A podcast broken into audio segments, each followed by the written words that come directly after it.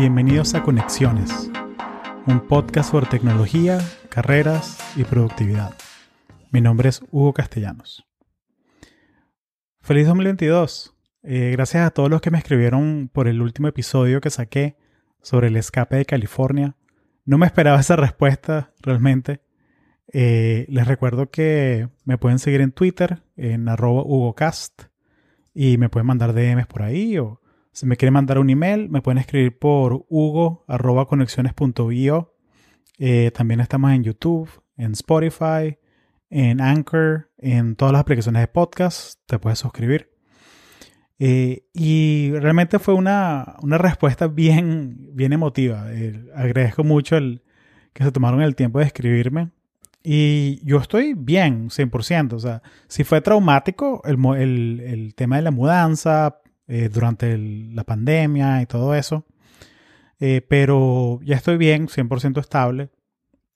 Y más bien ha sido algo muy, muy, muy interesante. O sea, yo, o sea, y sobre todo este, este comienzo del año con el tema de, de, de la nueva variante que hay eh, de COVID, ha sido muy interesante. O sea, siento que, que tomé la decisión correcta mil veces. O sea, porque estoy viendo cómo en, la costa oeste hay muchos problemas con, con, están debatiendo si vuelven a hacer lockdown, si vuelven a hacer toques de queda o no. Em, muchos negocios siguen cerrados. Eh, en San Francisco, de hecho, hay una, hay una, hay una epidemia de crimen eh, bien fuerte porque el, el DA, el District Attorney, el creo que en español sería el, fiscal de distrito, eh, está tomando una medida que no están, no están juzgando a los crímenes que no sean a los crímenes de propiedad. Entonces hay, hay pandillas que están literalmente robando tiendas en grupo. sí, o sea, eso parece algo como que de, de Batman, parece como que ciudad gótica. Eh, San Francisco necesita un Batman ahorita. Eh, quién sabe si hay un, un multibillonario ahí que en vez de buscarse comprar una mansión en Austin, eh, se quede en San Francisco y lo, rescate. pero sí, la costa oeste no, no, está bien ahorita. Em, capaz donde estás tú, estás viendo el tema de volver o no a... Se está debatiendo el tema de volver o no a, a los lockdowns y y realmente, o sea, ahorita con, el acceso a las vacunas que hay, eh, no puedo esperar a que, a que se vuelva endémica la cosa. O sea, Omicron, la nueva variante, o sea, por lo que he visto en noticias, lo que he visto en números, las tendencias, es que eh, no le está pegando tan fuerte a la gente que está vacunada, eh, pero tampoco es que la vacuna previene que te dé. O sea, es algo que está súper, es súper más contagiosa. Entonces, o sea, si, si tú eres, tienes como una, una tendencia a, tu sistema inmune está más débil de lo normal, o sea, tienes que cuidarte el, triple. Entonces sí me da, me da mucha, me da mucho, ¿sabes? Me, me, preocupa, me preocupa un poco ver eso, o sea, yo estoy muy agradecido de que, de que sí estoy vacunado, o sea, yo estoy, bueno, triple vacunado, las dos y el, y el booster. Y realmente no, no me he sentido mal en ningún momento. Y, yo, o sea, no, no he cambiado mi ritmo de vida, realmente. O sea, ya mi, mi ritmo de salir de la casa cambió bastante, o sea, con la mudanza. Eh, pero si salimos a comer dos, tres veces a la semana, hemos ido a los parques en, en Orlando y, y, normal, o sea, realmente no, no hemos enfermado, eh, menos mal, o sea, toco madera aquí. Eh, pero sí, eh, siento que la mudanza a Florida fue, fue lo correcto porque eh, no me imagino cómo estaría yo ahorita tratando de, hacer mi trabajo eh, tranquilo, sabiendo que, en cualquier momento están, están robando la tienda de la esquina o algo así. Um, no sé, o sea, me, me, preocupa mucho y, y si te metes a... Yo sé que Twitter no es un lugar real, pero si te metes a, a San Francisco Twitter, vas a ver poco de gente comentando sobre videos y fotos de, gente robando eh, las tiendas. Eh, pero sí es preocupante. O sea, porque eso, por un lado, está creando una tendencia que la gente se vaya más de la ciudad. Eh, porque, o sea, si tú tienes una familia, tienes niños, eh, ¿qué vas a hacer allá? O sea, si no puedes, o sea, está bien que, o sea, si tú puedes tener ese acceso a, chévere, te contrataron en Google y estás ganando 200 mil dólares al año y tienes medio millón de dólares en, en, stock, en acciones que en cuatro años se convierten en, en cash.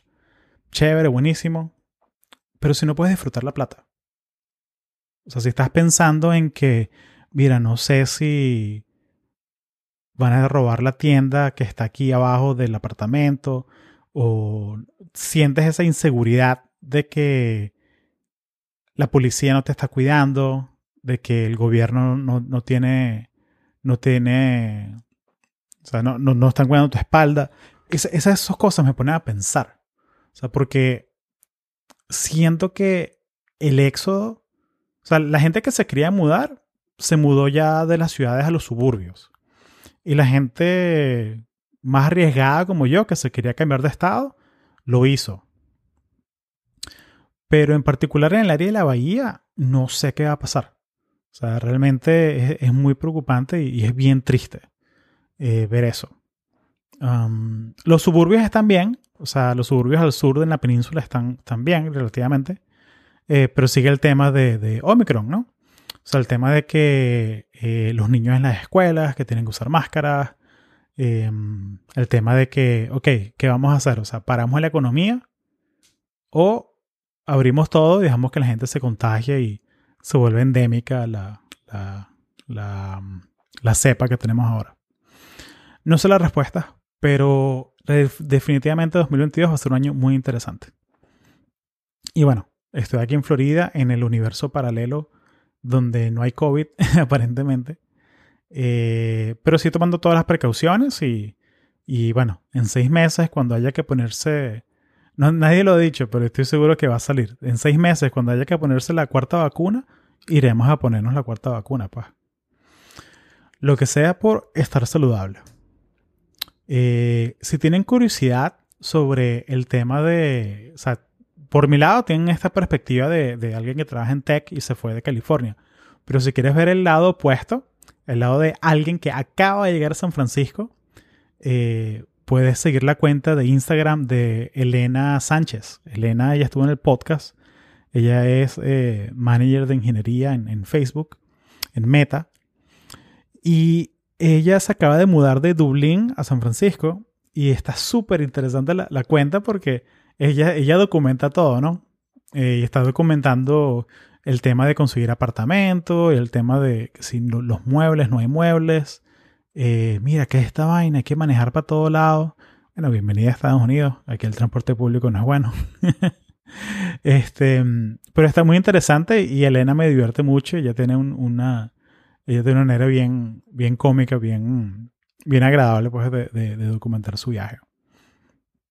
Eh, también, bueno, si no se han visto Dune, Dune súper recomendada. O sea, es la, la única película que me acuerdo que y fui al o sea, no me acuerdo haber hecho esto antes con una película. Fui, fui al cine a verla tres veces. Eh, y me encantó, me encantó.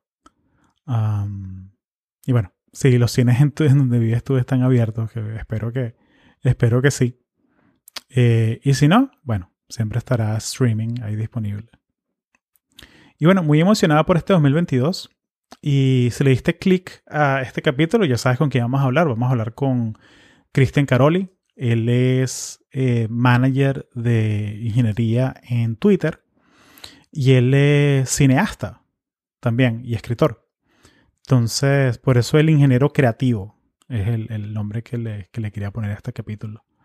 Y bueno, conversamos un poquito sobre el tema de los, de los NFTs, el tema de los jardines digitales, el metaverso. Eh, también hablamos sobre no tanto su rol en Twitter, sino en líneas generales eh, cómo es ser manager de ingeniería. ¿Qué es lo que hace que uno sea un buen manager? ¿Qué es lo que hace que uno sea un mal manager? Eh, y comentamos un poquito sobre la trayectoria de él. Eh, y bueno, con Cristian es esa clase de persona con la que yo puedo hablar dos horas seguido y, y, no, y no me aburro, pues, porque una persona súper brillante. Eh, pero, pero sí, él también tiene un podcast slash newsletter que se llama Hammerspace. Y me encanta porque hablan también de estos temas. Eh, se nota que él es medio, medio ADD también, como yo. Eh, porque a veces habla que sí de productividad, a veces habla también de, de cine, a veces habla de videojuegos, a veces habla de, de Twitter. Eh, pero me gusta mucho el newsletter de él porque siempre tiene, siempre le saco algo interesante, siempre algo le saco algo o, o, que me entretiene, o que me informa, o que me pone a pensar. Así que he recomendado el newsletter de él. Eh, también, otra vez les recuerdo que eh, me pueden seguir en Twitter, arroba HugoCast, y por ahí me pueden mandar preguntas al DM, comentarios, qué les pareció el podcast. Eh, y, si no le, y si no tienen Twitter, si no creen en el pajarito, me pueden escribir a hugo.conexiones.io o suscribirse al canal de YouTube. también está en Instagram, arroba conexiones podcast. Y bueno, sin más, el episodio con Cristian Caroli. Gracias. Oye, Cristian, bienvenido a Conexiones Podcast. Cuando tú quieres ir al cine en Barcelona, ¿a dónde vas? Hay un cine aquí que se llama Fenómeno, que es una especie de estos cines clásicos, una pantalla gigante y así en plan teatro. Y lo único malo es que hay que hacer, hay que hacer cola. No son numerados los, los puestos. Entonces, te podrás imaginar que hay que estar casi 40 minutos antes ahí. Beat the nerds. o mejor dicho, be the nerd.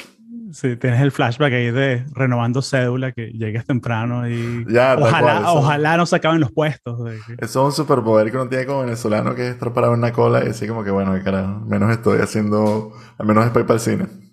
Imagínate, no, no, me acuerdo que fui a un festival de música en, en Chicago y estamos alquilando un Airbnb y se fue el agua al edificio. Y mis panas gringos estaban como que no puede ser, ¿cómo que se fue el agua? Yo como que, oh, wow, I feel like I'm back home. la típica, la típica, esos super skills que a uno le quedan, que bueno, qué carajo. Qué carajo. Sí. Oye, cuéntame sobre ti, ¿vale? ¿Cómo, cómo fue que llegaste a Barcelona? ¿Cómo, cómo es ese cuento? Sí, seguro. A ver, eh, yo migré a Venezuela porque, bueno, se fue para la mierda. creo esa, esa, es la parte del cuento más fácil. Pero yo me mudé para acá en el 2000, en el 2012. Ya voy para, para 10 años acá en Barcelona. Y yo en Venezuela, yo estudié en la Universidad Bolívar Computación. Una de las cosas que le agradezco al Cristian de 17 años fue decir, pues, pues yo estaba entre estudiar cine y computación. Y bueno, al final terminé estudiando computación, también un poco presión familiar y tal, bueno, que te aconsejaban. Y, y una vez que me gradué de ahí, Em, monté una empresa con, con, mis panas, literalmente. Y creo que de alguna manera puede probar un poco lo que era la mini bonanza de, de vivir en, en, un país en el que más o menos conoces gente y en el que perteneces y, y, que las cosas se nos dieron como que para arrancar con unos cuantos clientes. Y lo que hacíamos era una, era una combinación de, de software, de custom software y de advert games y cosas para agencias de publicidad. Y y nos iba bien. Yo tengo que decir que la verdad mi vida, mi vida ahí con esa, con esa empresa en ese momento que se llamaba PowerDot, que hicimos nosotros, em, era, e, era buena y era, tenía muchas libertades y tenía mucho este espíritu de startup y, y que no sabes y, y, que donde sea lo que sea que estés haciendo estás aprendiendo porque necesitas información nueva y, y, y necesitas ir, ir como que viendo qué hacer. Y bueno, eventualmente la cosa se volvió un poco insostenible. Eh, ahorré y me vine acá a estudiar cine. Estuve estudiando cine dos, dos años. Y, y, bueno, te enteras que cuando terminas de estudiar cine te das cuenta que trabajar de cine es bastante jodido. Es que cuesta arriba. ¿eh? Como que 9 a 5, 9 a 5, vale. No, 9 a 5, ¿qué te pasa? Vale, 9 a 9. Ya, es heavy, es heavy, es muy heavy. Y al final también es mucho que tienes que, de, de, de who you know.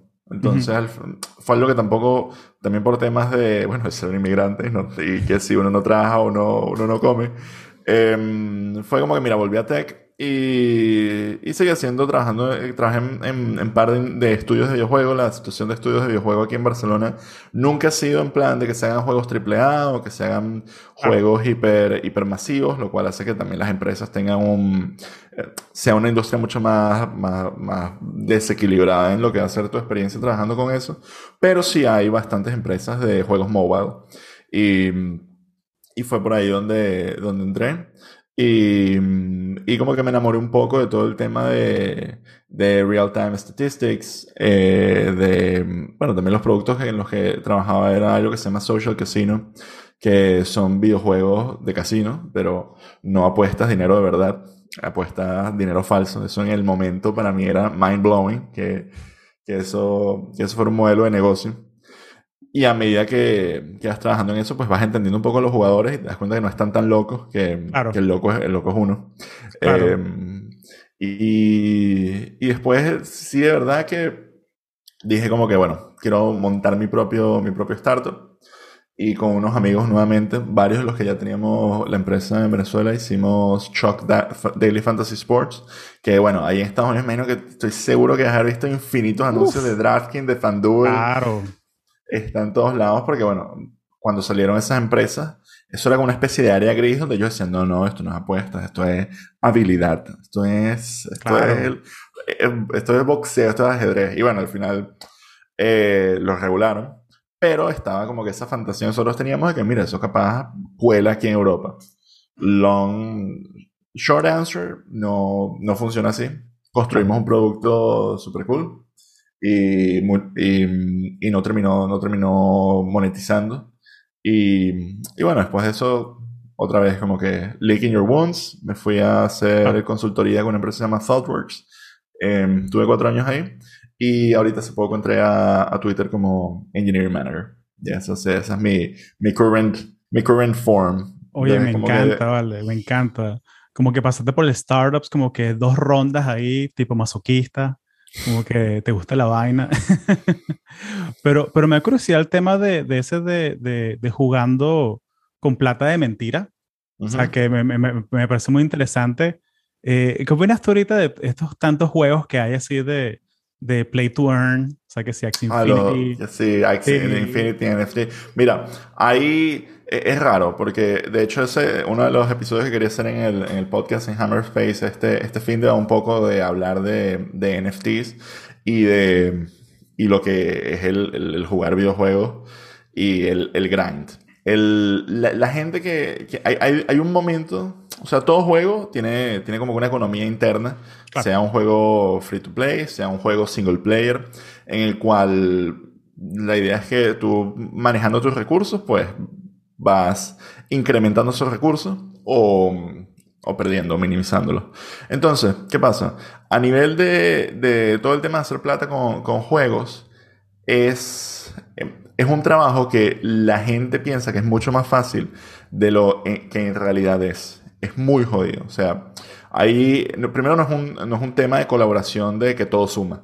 O sea, si todo el mundo está trabajando, está jugando estos juegos y grindeando, no es como que no es como que todos estamos siendo felices, o sea, alguien va perdiendo, alguien va ganando. Y yo creo que también hay un tema ahí de, de la disciplina y, la, y, el resilience que tú tienes para mantenerte jugando a cierto nivel, produciendo, o sea, grindeando todos estos, estos recursos es, es, verdaderamente agotador. O sea, no se lo, no se lo deseo a nadie. Yo he jugado también muchos juegos de... Yo juego muchos videojuegos y también hubo una época que jugué, bueno, todavía juego muchos juegos de cartas digitales en plan Hearthstone, Magic, Legends of Frontera.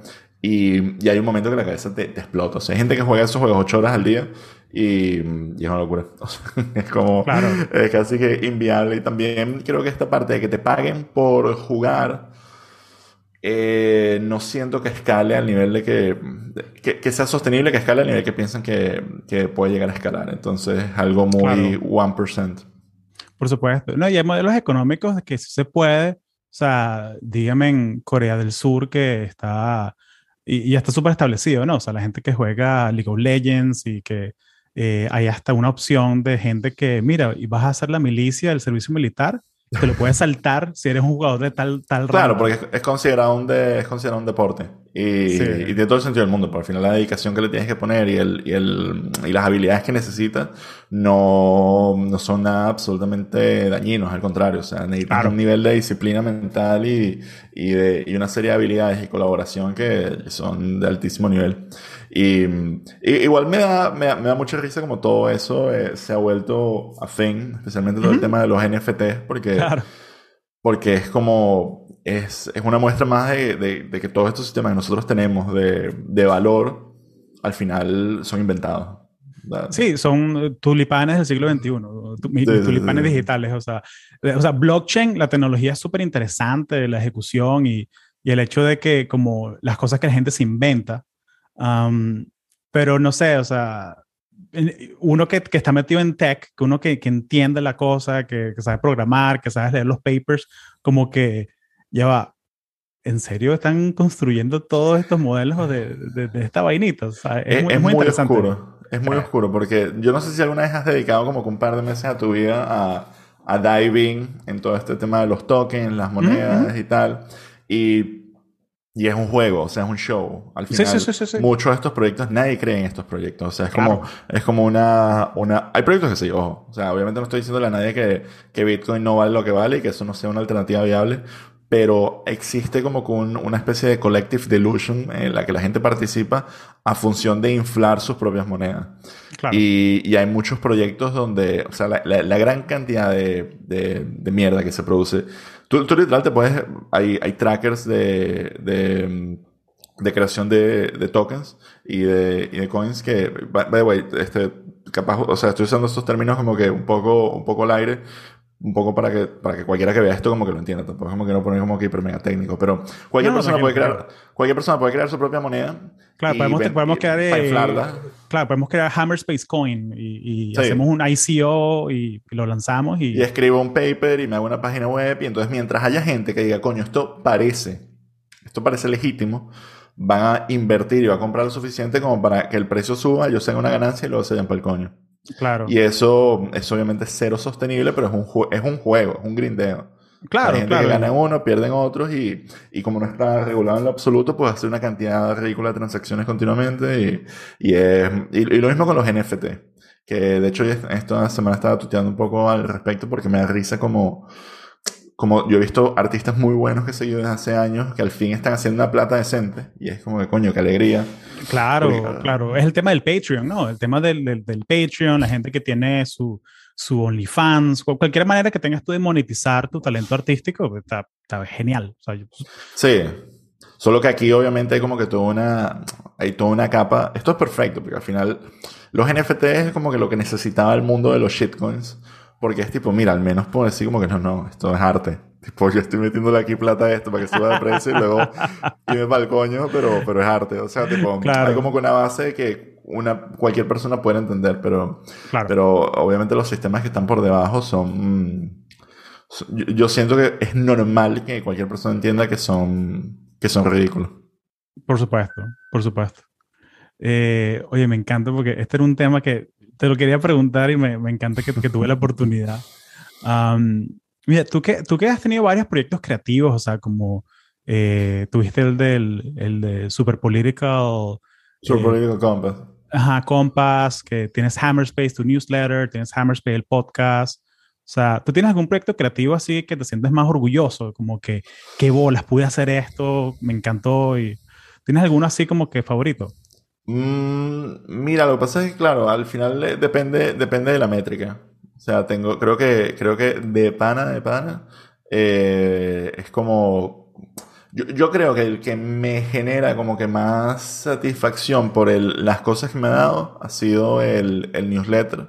Porque también siento que lo saqué como que en un momento que, que tampoco tiene tantos suscriptores. O sea, mi newsletter tiene, creo que ahorita somos 900 eh, personas. A partir de mil me cobran el, el servicio de, donde lo hago, button down.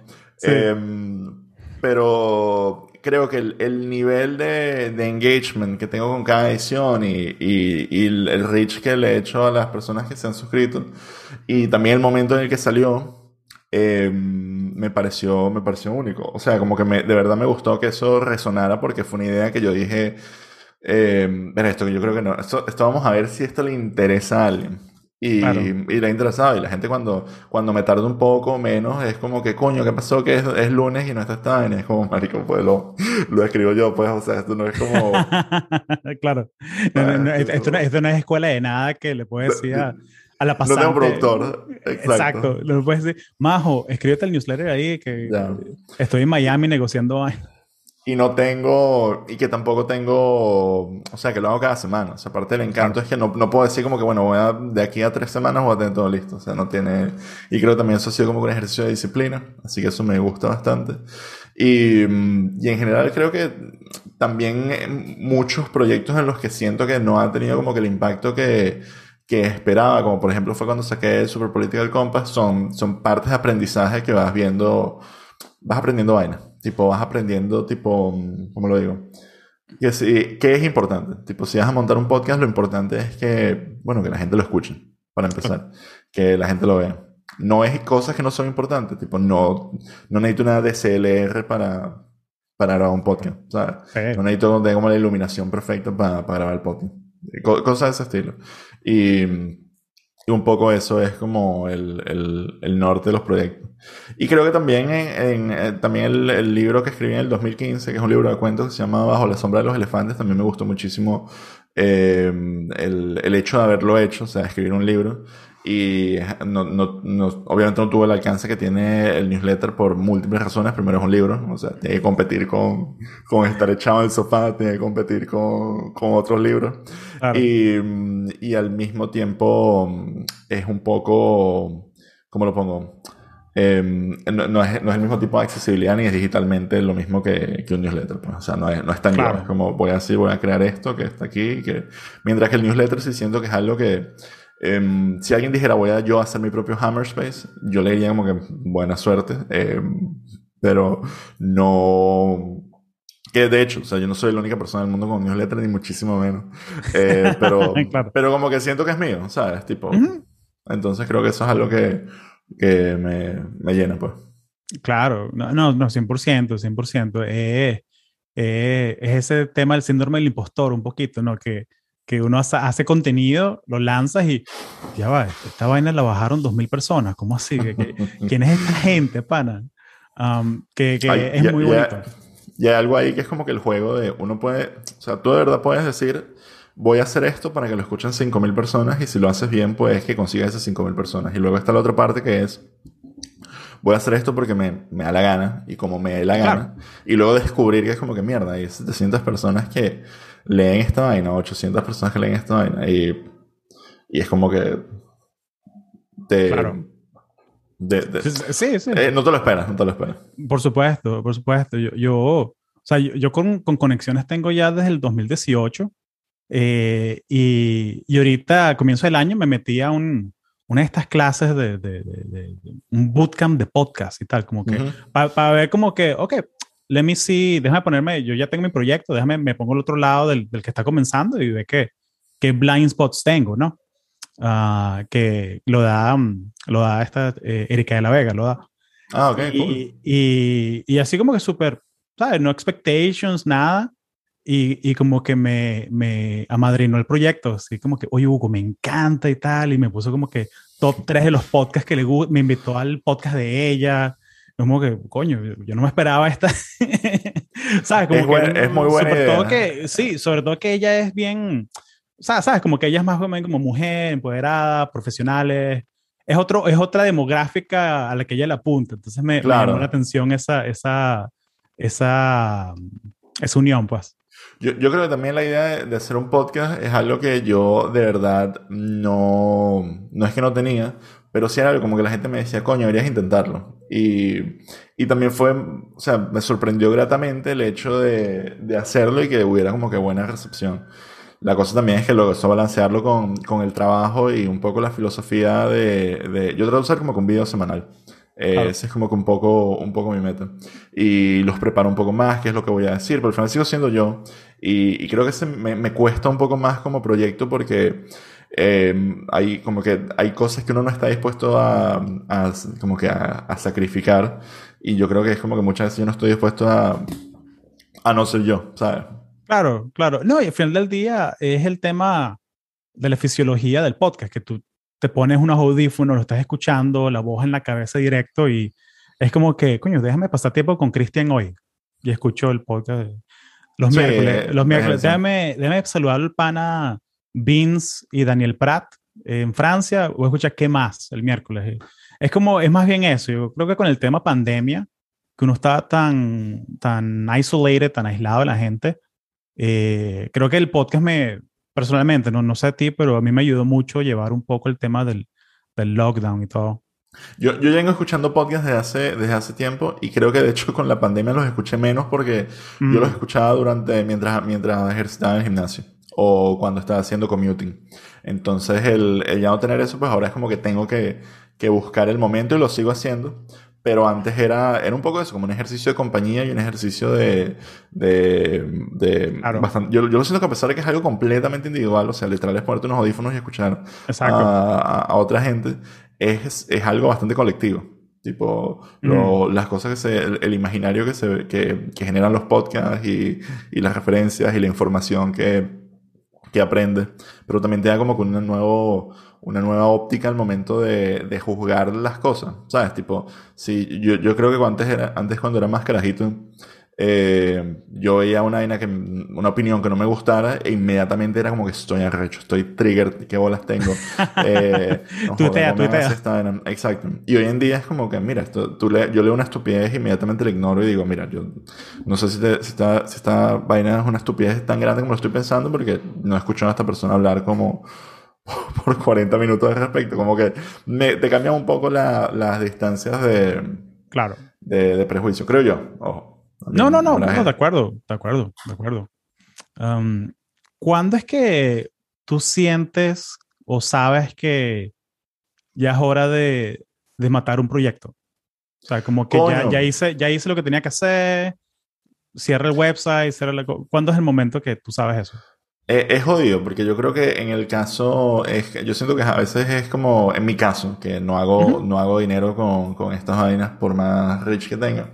Eh, es una cuestión como que el cuerpo te lo pide. O, o, son como, como etapas. En el caso de cuando era, por ejemplo, el eh, Super Political Compass, para mí era era tipo, coño, me están tomando demasiado tiempo hacer cada uno de estos ensayos. O sea, es mamante. Tipo, sacar uno al mes, como que tengo que buscar la inspiración y tal. Y también era como que un tópico súper súper puntual y no era como que tan libre como, como siento que es Hammerspace, que igual siento que hasta me cuesta escribirlo, al final soy yo hablando paja, o sea, esa es la verdadera, es la verdadera descripción.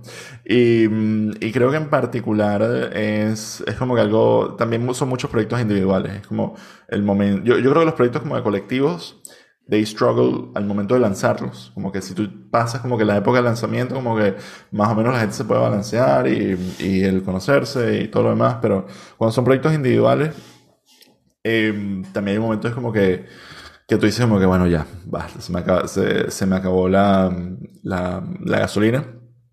Y creo que también hay otros proyectos como que no siento que, que vayan a... Como que no, no es que los vaya a matar, pero capaz alguna vez vuelvo, vuelvo a ellos y y espero que haya gente que esté dispuesto a verlos. Uno de los que me gusta mucho que se llama First Draft Endings, donde reescribo en modo, en modo comedia la última página de, de una película. Y llevo tiempo que no hago ninguno, pero eso está ahí. O sea, en el momento que a mí se me ocurrió una idea, pues voy a, la voy a subir. Buenísimo, buenísimo. Y, y, eso empezó como que estaba haciendo uno al día y al mes como que se me acabaron las películas donde se me, se me acabó como que la chispa un poco de, de hacerlo. Y, mm, y, creo que lo más importante para eso, al nivel de esos proyectos es que los tienes que hacer para ti. Entonces, el momento que ya no los quieras seguir haciendo, pues también es como que, bueno, fin. ¿sabes? Claro. Y, y, creo que también algo que he ido aprendiendo es un poco la sostenibilidad. Tipo, qué cosas yo puedo prometer que en realidad se puedan dar y que la gente quiera, quiera escucharlas. Entonces, esa es como que un poco, un poco la dinámica. Yo, yo de verdad no, no le paro mucha bola a los números.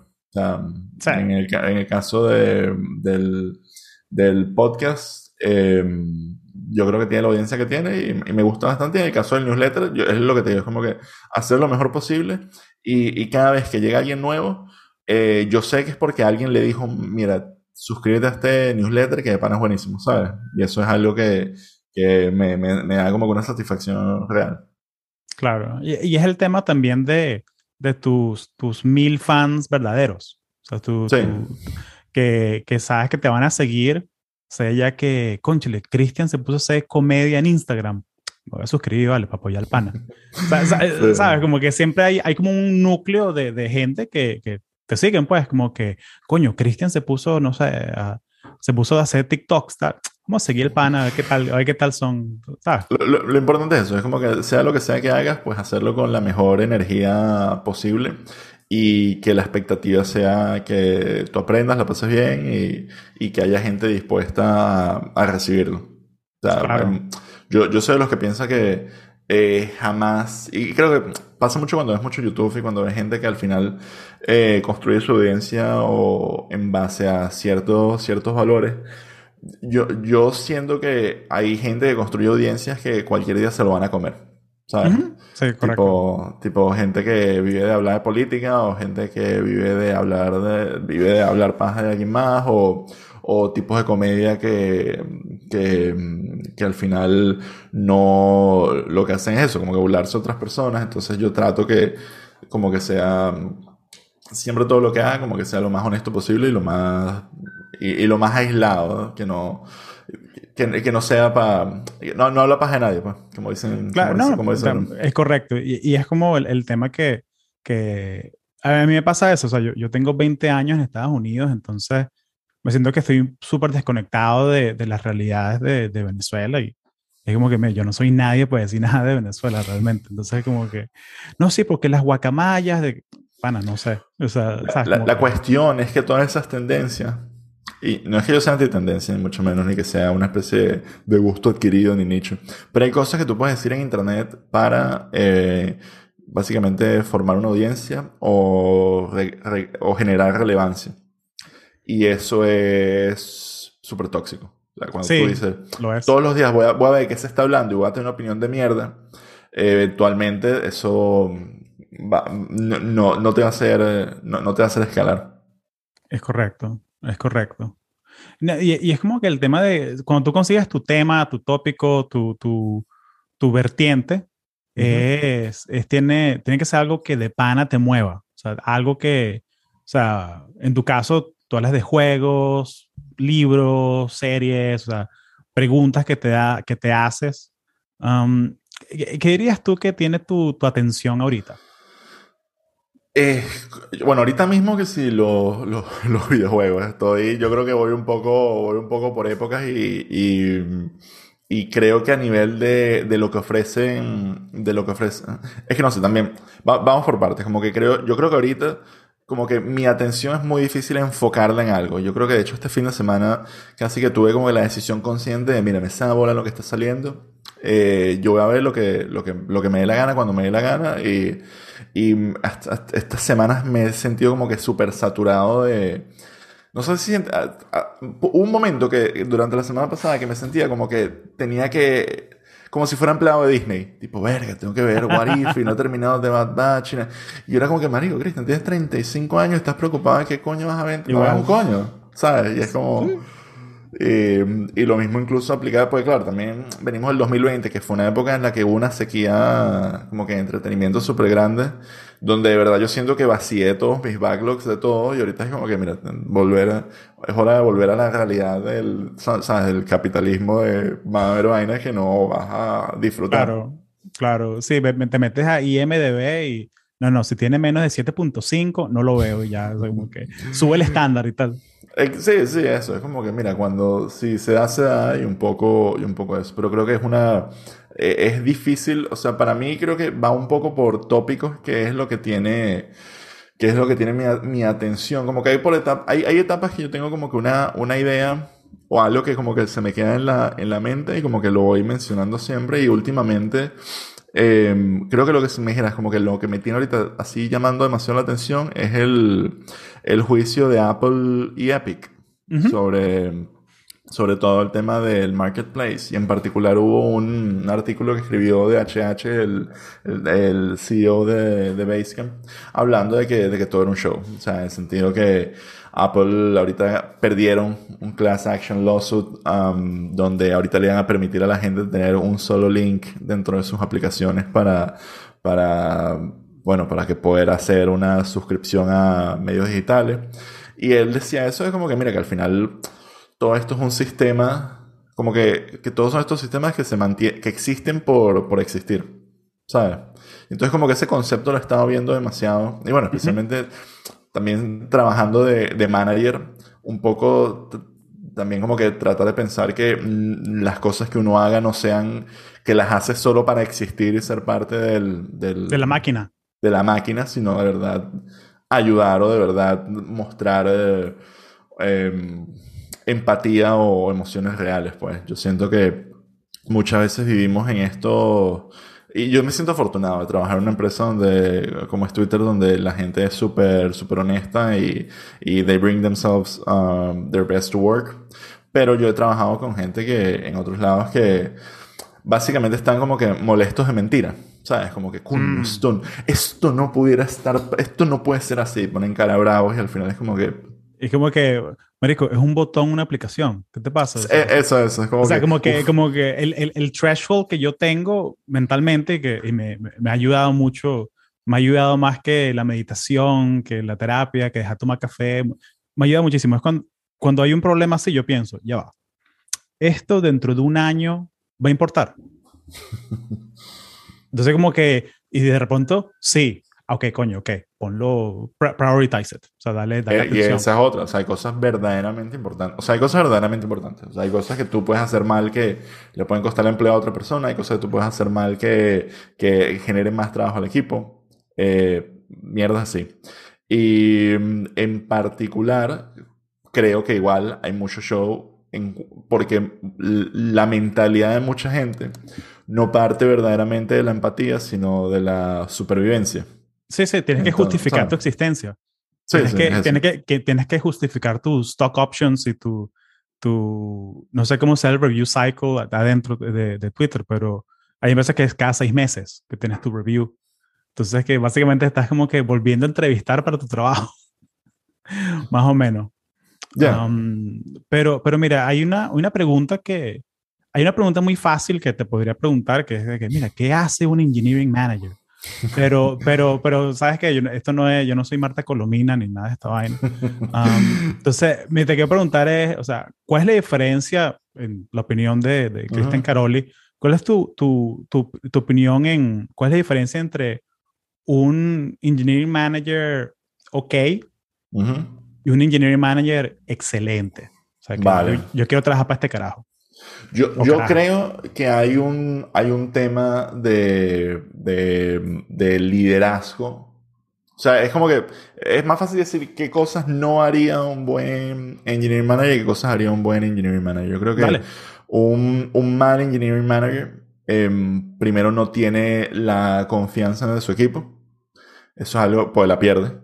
Y creo que también hay un tema de, de, de no, de no saber comunicar la urgencia. ¿Sabes? Creo que eso es algo que también un engineering manager tiene que saber hacer. Y en muchos casos, verdaderamente ofrecer la mayor transparencia posible. O sea, como que yo, yo siento que una de las transiciones más, más jodidas de pasar de ser como que un individual contributor en tech a pasar a ser un manager es que primero dejas de producir algo como cosas semi-tangibles, ¿sabes? Como que estos ya no son tus botones, estos ya no son tu, tu aplicación, esto ya no es tu servicio. Entonces tú ya no, ya no produces eso. O sea, nadie va a ir a buscarte para pedirte ayuda de algo que, que se tiene que hacer. Entonces es como que un tema de facilitación y, y preocuparse de las dinámicas del, del equipo. Un poco como el, el yo lo veo a veces como el entrenador de fútbol. Tipo, no tanto, no tanto, muchas veces en plan, yo, yo todo el mundo que me pregunta sobre ser tech lead o ser engineer manager, yo les digo que vean Ted Lasso, no sé si lo has visto, pero Ujú, claro.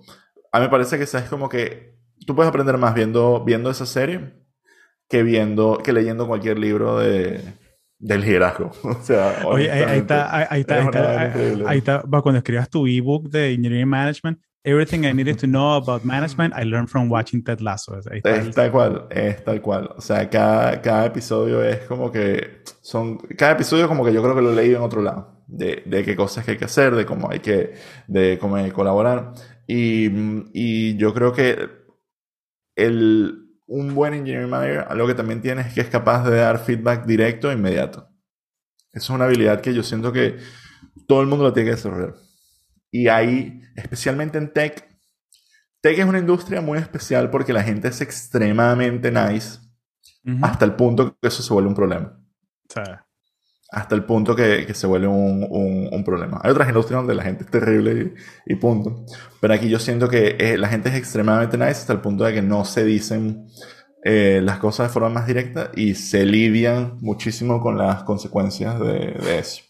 Y hay toda una industria alrededor de, de mitigar con esas consecuencias. Claro.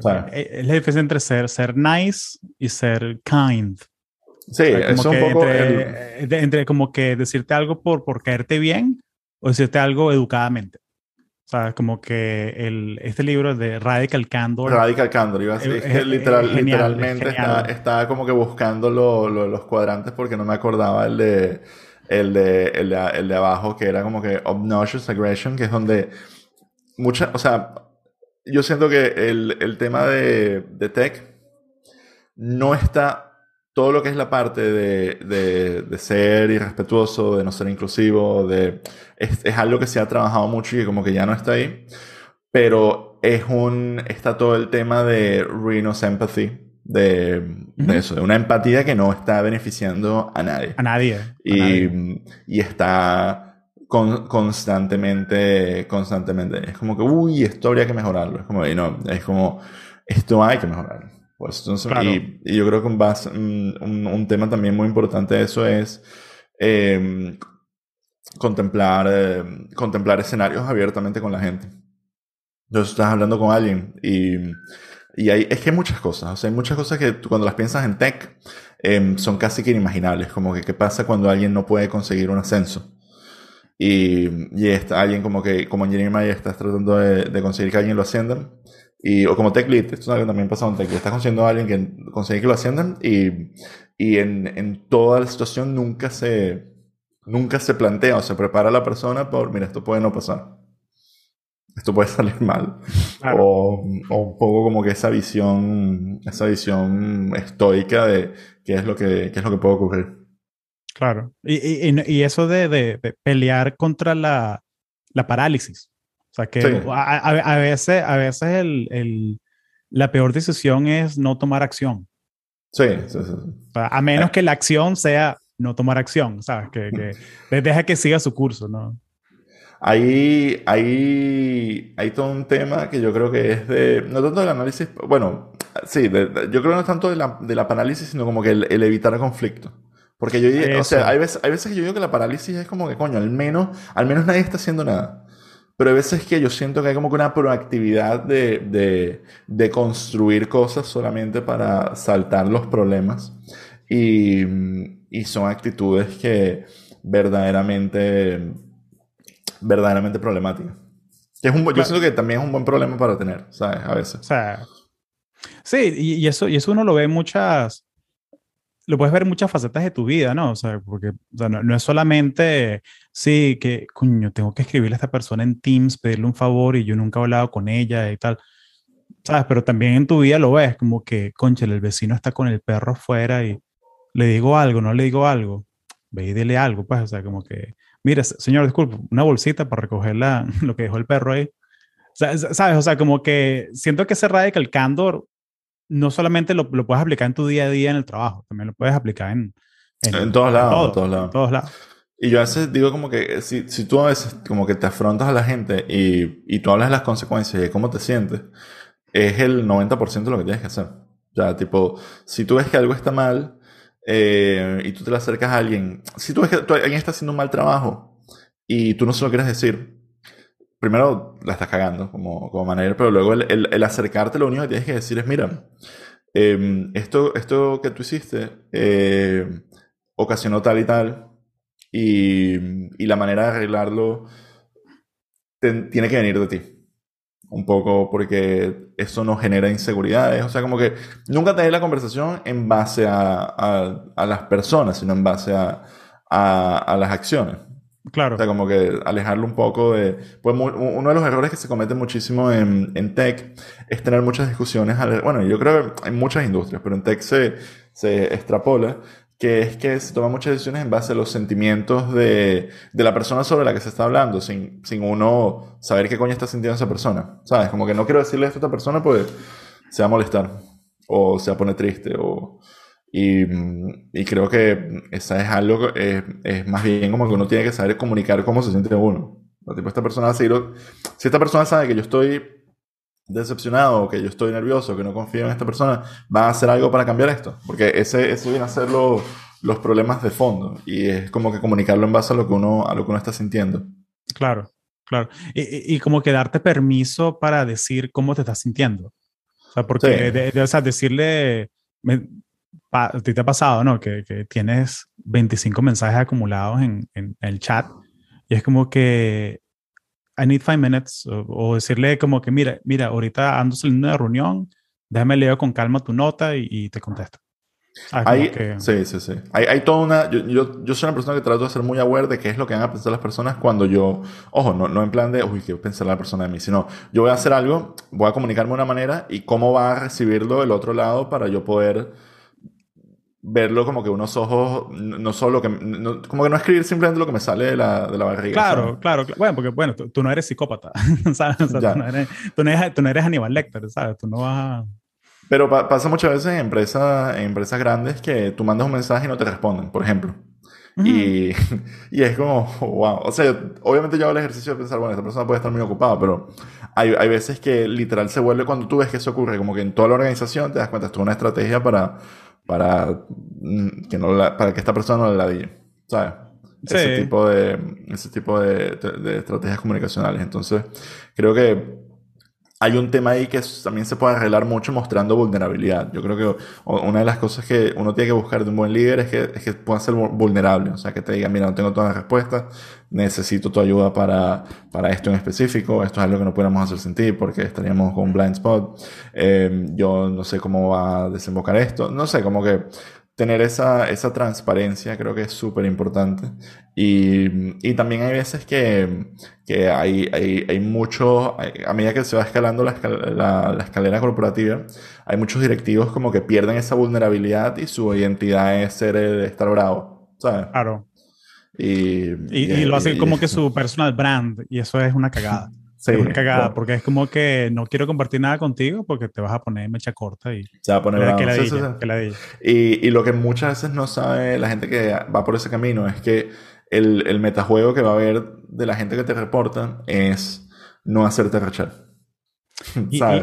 va a dejar de ser, voy a hacer un mejor trabajo para no arrechar este dicho. Hace, coño, voy a presentárselo de una manera que no sea recha independientemente de si el trabajo es una mierda o no. Y, y es el pedo, porque las noticias buenas empiezan a te solo noticias buenas las noticias malas se estancan, van como que por el canal lento y, y, debería ser al revés. Las noticias malas deberían llegar de una para poder address para poder arreglar. Y, y, es un tema, y es un tema que hay que trabajar. Yo creo que también conociendo a la gente y comunicándose, comunicacionándose, oye, comunicación, comunicándose de una manera directa. O sea, tipo, directo, sí. Tipo, mira, estas son, esta es la realidad, esto es lo que está pasando. Claro.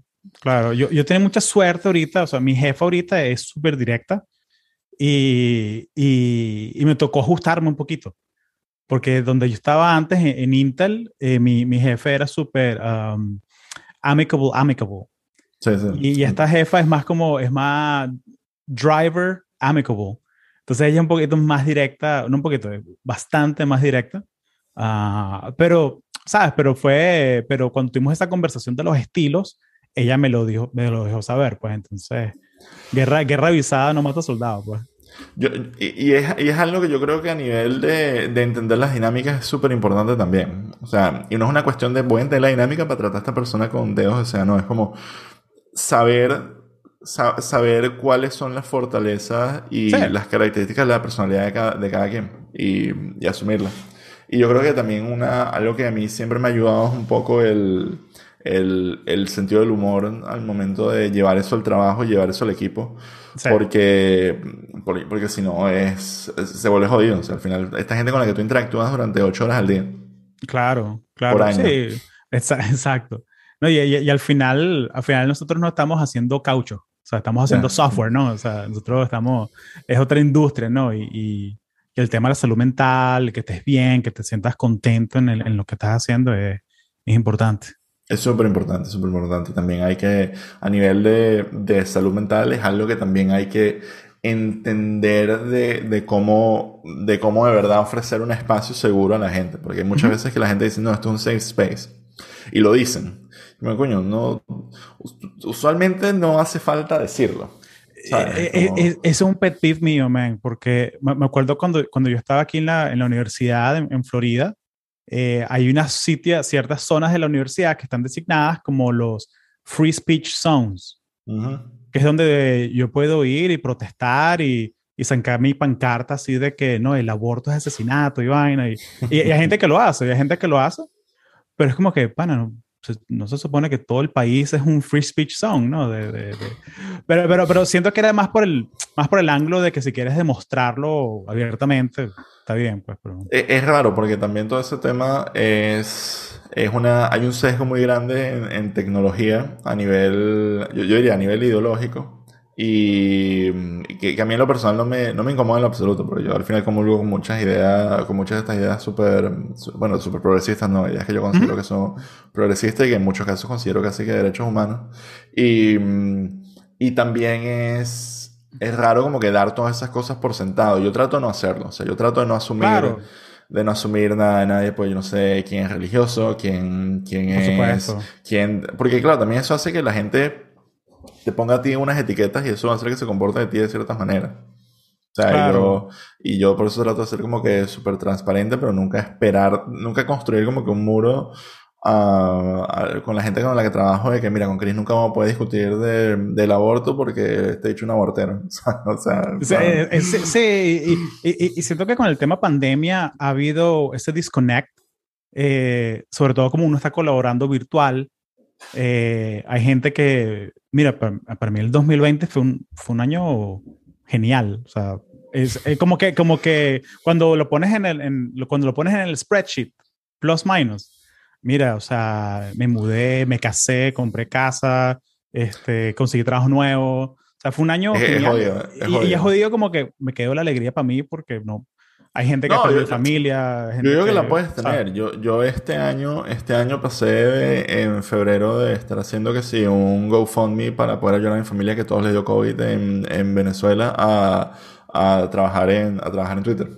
O sea, y, y para mí eso fue como que un, un, o sea, y es una oportunidad que se me abrió porque yo trabajo en Barcelona. En Barcelona no hay oficinas de, de IT de, de, Twitter. Y fue una oportunidad que se abrió gracias a, a esta oportunidad de centralizar eh, la, la empresa y de trabajar en remoto. Y, y, al final está, está ahí y es como... es como ¿tú, trabajas con, tú, tú, trabajas con Twitter directo o es Twitter y mía eh, o, o es algo... Es, directo, directo con SF.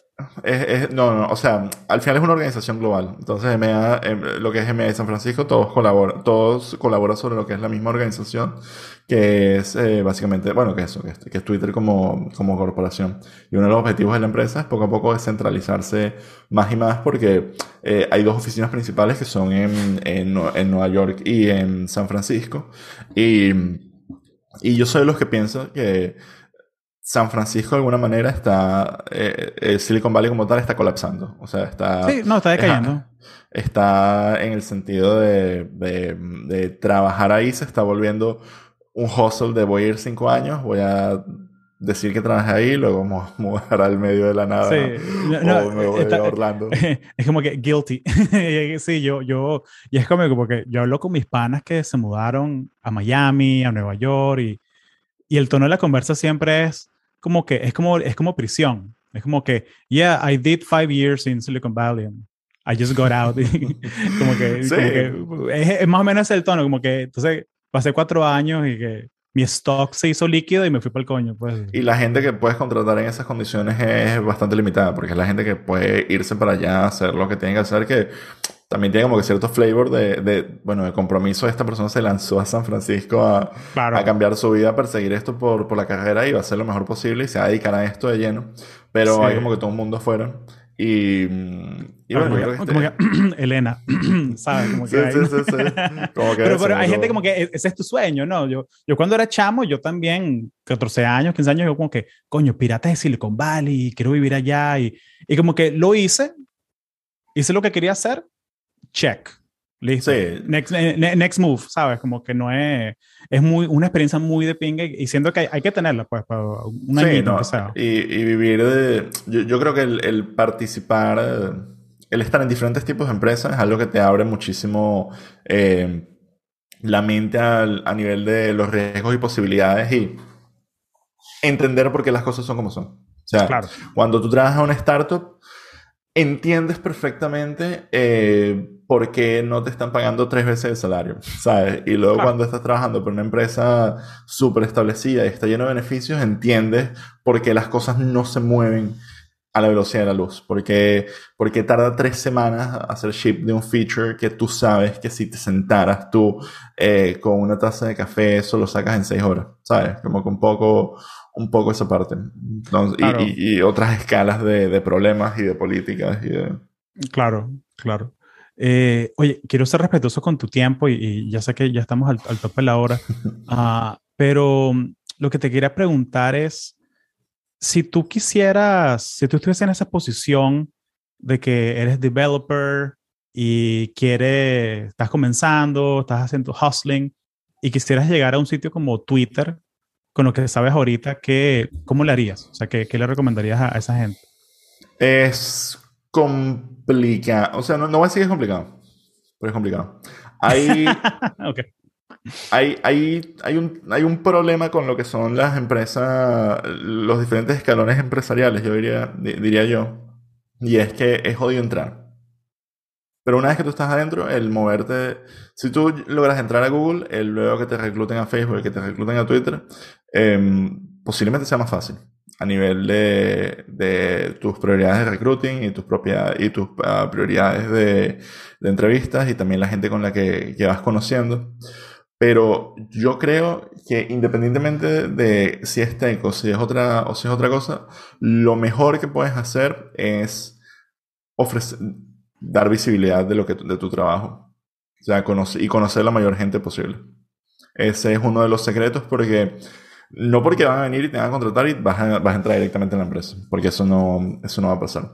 Pero tú mientras más gente conoces y más proyectos participas y, y más expandes y debates tus ideas, vas formando como que un carácter y, y, una, y una dirección que te va a hacer decir, mira, em, yo creo que ya tengo el perfil para poder entrar acá en particular.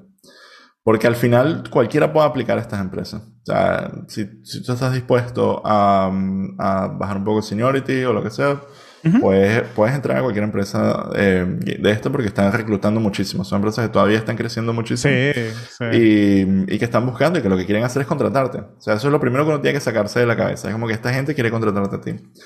Y, y practicar mucho para las entrevistas sí, hay toda, una industria, hay toda una industria de, de, cracking the coding interview, hay toda una, cracking the PM interview.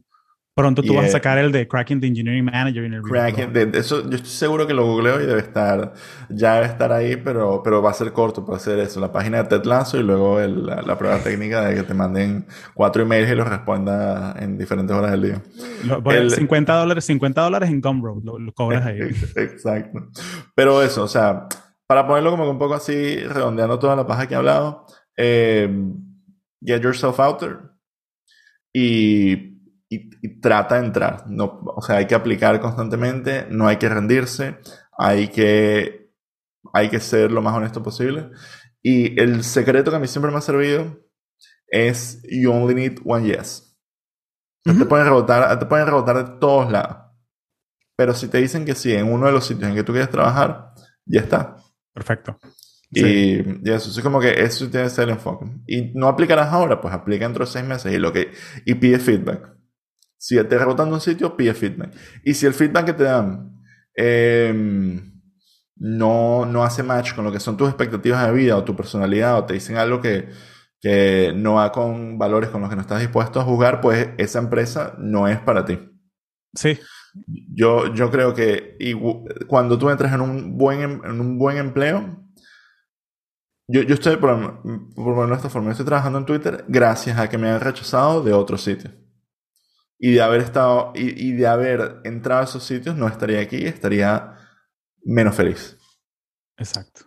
Y eso yo creo que es algo que uno tiene que, que, que entender. Y bueno, también hay un tema de timing que, que también tiene que ver con tu carrera, con tus objetivos, y uno tiene que saber dibujarse qué es lo que quiere hacer. Sí, no, y el timing es, timing es todo. O sea, mira, a mí me, me rebotaron del LinkedIn 2018, 2020, me dijeron que sí. ¿Sabes? O sea, que, que ¿Y, ya? Y, y, ya, o sea, porque creé mi brand, me hice pana de varios managers, pedí referral, y aquí estoy. Y igual, igual para mí, yo cuando apliqué a Twitter la primera vez apliqué como individual contributor y me dijeron que no, que buscaban un perfil más senior. Y luego apliqué como engineering manager y entré. Y era, y era, con, la, y era con la misma gente, o sea, me, me, llamaron de vuelta. Y eso es porque yo me imagino que mostré cierta, cierta resiliencia o ciertas, ciertas cosas en mi perfil que es como que, mira, para esto no, pero para esto capaz sí. Claro.